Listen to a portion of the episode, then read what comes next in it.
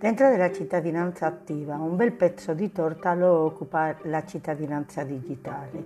Che intendiamo per cittadinanza digitale? Per cittadinanza digitale si intende la capacità di un individuo di partecipare alla società online. Come ogni attore di una società, il cittadino digitale diviene portatore di diritti e doveri, fra questi quelli relativi all'uso dei servizi dell'amministrazione digitale. Ecco perché è importante fornire ai nostri ragazzi delle competenze digitali, competenze digitali che richiede l'attuale società. E I nostri ragazzi devono avere una elevata capacità di adattamento ai cambiamenti, capa- devono avere la capacità di essere proattivi, di aggiornarsi costantemente.